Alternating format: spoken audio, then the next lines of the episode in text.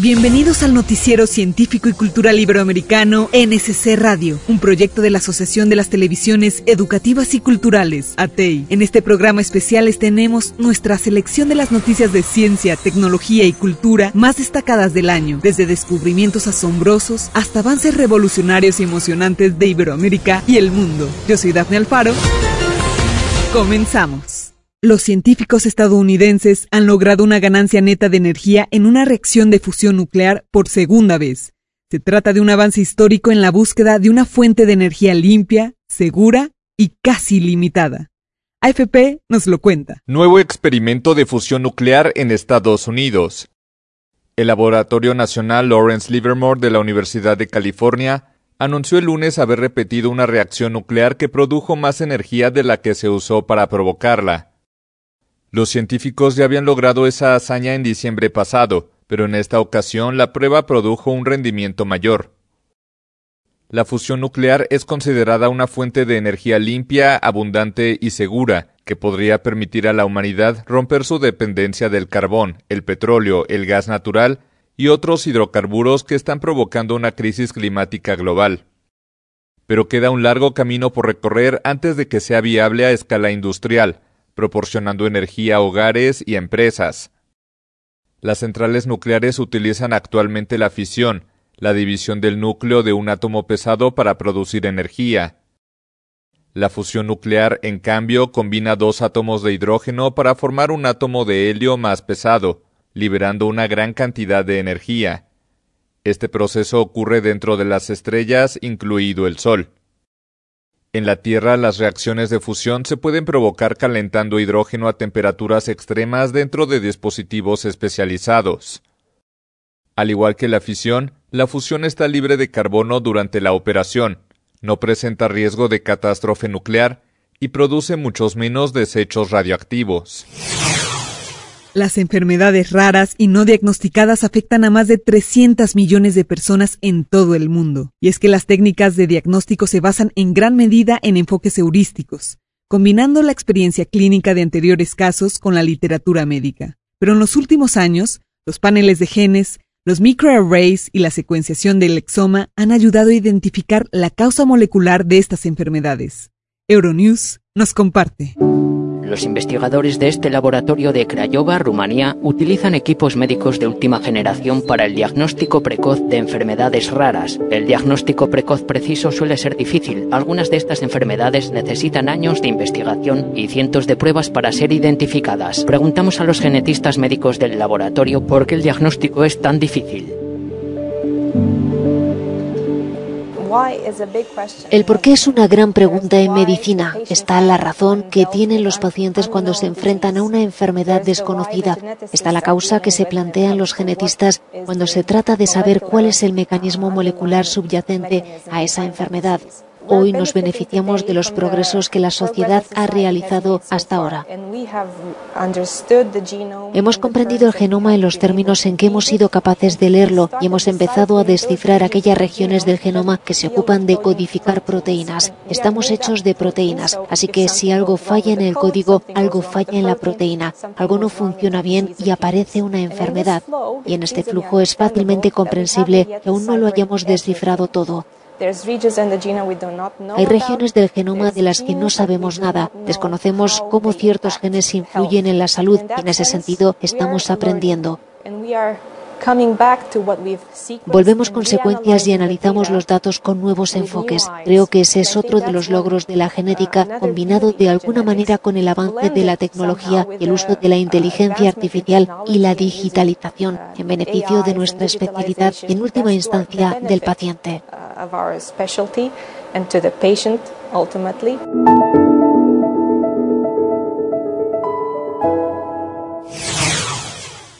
En numerosas ocasiones, los científicos copian procesos naturales para crear innovaciones responsables con el medio ambiente. Por ejemplo, el método denominado biomimetismo. Conocer cómo los mejillones se adhieren a las rocas húmedas ha llevado a la creación de nuevos adhesivos más seguros para las cirugías médicas. La UAH nos habla de la química verde. Tratar las aguas residuales de la industria mediante el uso de nuevos materiales sustentables no solo contribuye a remediar los problemas de contaminación y escasez de agua, sino que también se generan beneficios medioambientales, económicos y de salud. Por esta razón, la doctora Ana María Herrera González, profesora e investigadora de la Universidad Autónoma del Estado de Hidalgo, sugiere utilizar procesos y materiales para tratar las aguas sin dañar el medio ambiente. La activación química, es decir, el utilizar ácidos o bases, genera alta porosidad en los materiales de tipo carbón activado y nosotros conseguimos activar estos carbones físicos que no utilicen ácidos o bases con la adición de un polielectrolito. Se seleccionó la nuez porque Hidalgo es productora de nuez, entonces es un desecho agroindustrial abundante o asequible. La también docente del área académica de Ciencias de la Tierra y Materiales explicó que actualmente desarrolla el proyecto Remediación de agua residual de la industria minera y textil con nuevos materiales compuestos a base de polielectrolitos, teniendo como base un carbón activado donde se investiga cómo realizar una limpieza del agua para poder reutilizarla dentro del proceso industrial. Tenemos una patente del residuo del tallo de brócoli. Sin embargo, otros autores también han reportado huesos de algunos frutos, cáscaras. Nosotros también hemos utilizado la cáscara de tuna. ¿Por qué utilizar residuos y por qué activarlos químicamente? Donde tratamos de evitar el uso de reactivos que dañen al medio ambiente. El proyecto tiene un impacto importante ya que las industrias textil y minera desechan desde colorantes, fijadores, reactivos, hasta materiales como el cobre, níquel, zinc y plomo, que al ser vertidos en ríos afectan a la flora y fauna. Incluso, al ingerirse, pueden provocar muchas enfermedades. Para el Noticiero Científico Cultural Iberoamericano, desde la Universidad Autónoma del Estado de Hidalgo, México. Explora el universo casi infinito de las algas su historia, su papel en el desarrollo de la Tierra y su posible utilidad como herramienta para mitigar el cambio climático. Conozcamos cómo científicos de la UAP analizan el papel de estos inmemorables microorganismos para la producción de combustibles alternativos y amigables con el medio ambiente con la finalidad de aprovechar las aguas residuales pecuarias generadas en el Valle de Mexicali, investigadores de la Universidad Autónoma de Baja California y de CETIS Universidad han desarrollado un proyecto de producción de biodiesel a partir de microalgas nativas de la región.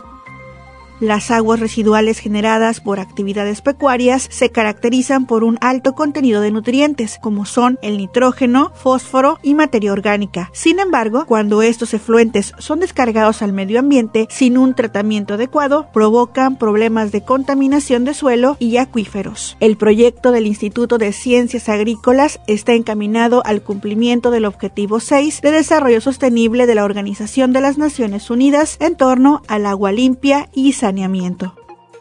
Con base en las tendencias actuales en la producción de energéticos, se espera que a partir del aprovechamiento de residuos agropecuarios y efluentes provenientes de la planta de tratamiento del Instituto Cimarrón, se favorecerá el desarrollo de procesos sostenibles dentro de las actividades agropecuarias de la región, así como la reducción de los problemas medioambientales. En esta investigación colaboran la doctora Olivia Sinsun Camacho de UABC, el doctor Carlos Francisco Moreno Cruz, la doctora Marisela Martínez Esquirós, el maestro Marlon César González Joaquín y la maestra Giomara Elizabeth Aguilar Martínez de CETIS Universidad. Con el desarrollo de este trabajo ha sido posible la formación de recursos humanos especializados y la participación de jóvenes investigadores. Con información de Olivia Sinsun Camacho y Marisol Galicia Juárez desde la Universidad Autónoma de Baja California para el Noticiero Científico y Cultural Iberoamericano, Carmen Enríquez. De acuerdo con la mitología griega, la Driade era una ninfa o espíritu que vivía en simbiosis con los árboles. Y ahora es también el nombre de una startup alemana que ha creado algo similar a una nariz electrónica capaz de detectar los gases emitidos durante la fase más temprana de un incendio. AFP tiene la información. Brandenburgo es la región de Alemania con mayor incidencia de incendios. Tan solo en 2022 registró 521 fuegos. Por ello, las autoridades están poniendo a prueba sensores impulsados por energía solar capaces de detectar los gases emitidos durante la primera fase de un incendio. Los sensores que se pegan a los árboles funcionan como una nariz electrónica y miden también la temperatura, la humedad y la presión atmosférica. Una ventaja significativa es la detección ultratemprana. Esto significa que podemos detectar un incendio emergente en solo unos minutos, 10 o 15 minutos antes de que haya un incendio abierto.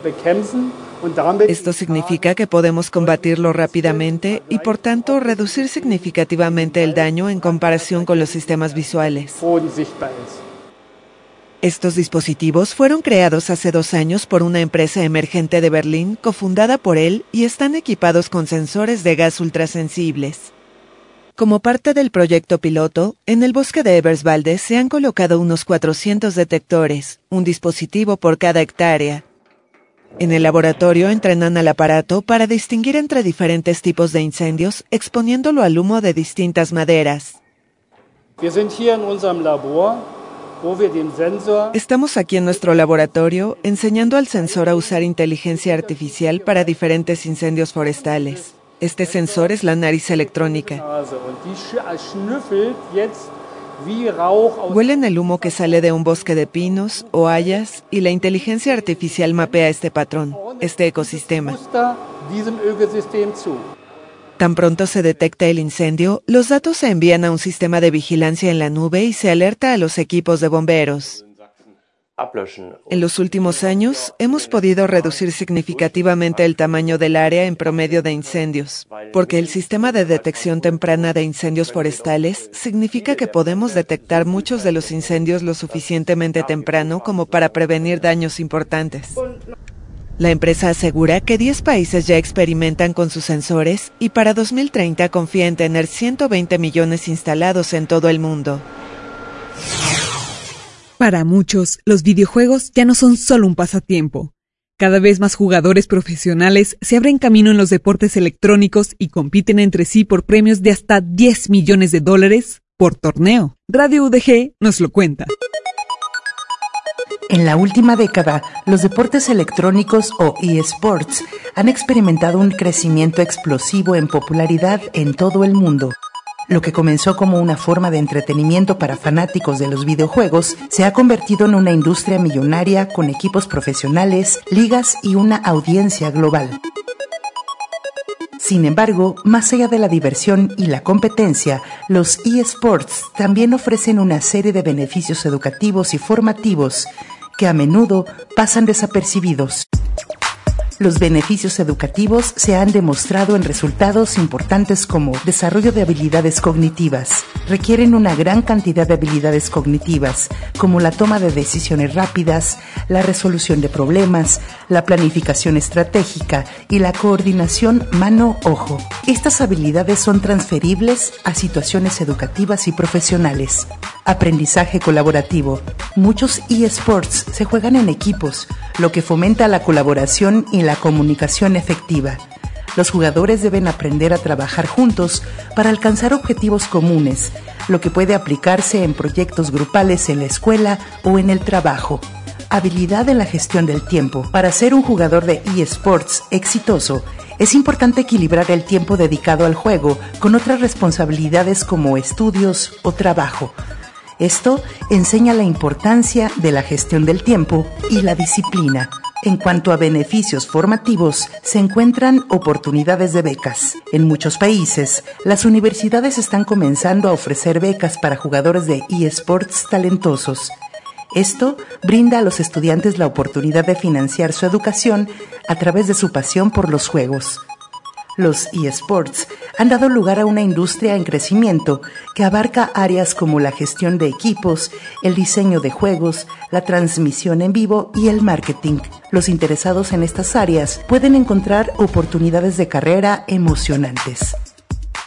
La Universidad de Guadalajara ha reconocido la importancia de los eSports en la formación de sus estudiantes. Como parte de sus áreas de formación, la institución ha incorporado programas y actividades relacionadas con los eSports, que incluyen talleres que permiten a los estudiantes aprender sobre la industria de los eSports, la gestión de equipos y las habilidades técnicas necesarias para tener éxito en este campo. La Universidad de Guadalajara ha reconocido este potencial y ha integrado los eSports en sus programas de formación, preparando a sus estudiantes para un futuro en constante evolución. Para NSC Radio, desde Red Radio Universidad de Guadalajara, informó Amaranta Soto. Las capas de hielo de Groenlandia y la Antártida, que contienen casi todo el hielo de agua dulce del mundo, se están reduciendo a un ritmo alarmantemente rápido, según datos de 50 estudios satelitales que abarcan los años de 1992 a 2020. AFP tiene la información. Las capas de hielo del planeta podrían derretirse y elevar los niveles de los océanos varios metros. Esto es lo que afirma un estudio publicado en la revista Nature Communications que destaca interacciones climáticas hasta ahora ignoradas. Las capas de hielo de Groenlandia y la Antártida han perdido más de 500 mil millones de toneladas anuales desde el año 2000, el equivalente a seis piscinas olímpicas cada segundo pero los modelos climáticos hasta ahora han subestimado su contribución al aumento del nivel del mar, considerando solo el aumento de las temperaturas terrestres, ignorando las interacciones entre la atmósfera, los océanos, las capas de hielo y algunos glaciares. El estudio realizado por investigadores de Corea del Sur y Estados Unidos estableció que si se mantienen las políticas climáticas actuales, el derretimiento de las capas de hielo en la Antártida y Groenlandia promovería un aumento del nivel del mar de aproximadamente medio metro para 2050, con un aumento del calentamiento global de 0,5 grados. Otro estudio publicado en la revista Earth Future subraya que la subida del nivel del mar destruirá tierras cultivables y fuentes de agua potable, lo que obligará a millones de personas a exiliarse antes de lo previsto. Te espero sin plazo ni tiempo. No temas noche, neblina ni aguacero. Acude con sendero sin sendero. Llámame a donde tú eres, alma mía, y marcha recto hacia mí, compañero. Palabras de Gabriela Mistral, poeta, diplomática y profesora chilena, ganadora del Premio Nobel de Literatura en 1945. La agencia EFE nos habla del legado de Gabriela Mistral. La vanguardista visión educativa de la poeta chilena Gabriela Mistral está más vigente que nunca en plena ola progresista en Latinoamérica. Mistral, que murió hace 66 años, defendió la escolarización de todos los niños, independientemente del género o la comunidad a la que pertenecieran, un principio que acogen hoy en día gobiernos de izquierda de países como Chile o Colombia. Isabel Orellana, directora del Museo de Educación Gabriela Mistral en la capital chilena. Entonces, ella, eh, ¿por qué es vanguardista? Porque ella lo que hace precisamente es colocar en el centro de, la discusión a todos esos seres marginales a los que la oligarquía chilena ignoraba absolutamente. Hace exactamente un siglo, Mistral participó en el diseño de la reforma educativa de México, desarrollando el modelo de escuelas al aire libre y dejando el legado de una educación centrada en el niño y ligada a la naturaleza por lo tanto la vigencia de su pensamiento está ahí, eh, está en romper con esas estructuras precisamente de clase, de género y de territorio que, mm, que finalmente llevan a que dependiendo de dónde nazcan las niñas y los niños, incluso geográficamente, digamos, del lugar donde nazcan, esté prácticamente determinado lo que va a ser su futuro. Pese a que Mistral añoró su país, vivió en el extranjero durante la mayoría de su vida en un exilio voluntario huyendo de una sociedad de profundas raíces conservadoras que chocaban con su visión liberal de la vida. Nunca quiso volver. Así lo aseguran expertos en la poesía de Mistral. Ha escrito casi todas las mañanas de su vida. Ha publicado 60 libros en 55 años. Entre ellos, algunas de las más grandes novelas del último medio siglo. La ciudad y los perros, Conversación en la catedral, La tía Julia y el escribidor, La fiesta del chivo, si no escribiera, dijo a The Paris Review en 1990, me volaría los sesos sin ninguna duda. Vargas Llosa, el único peruano que ha ganado el premio Nobel, ahora cuatro de sus obras son declaradas patrimonio cultural.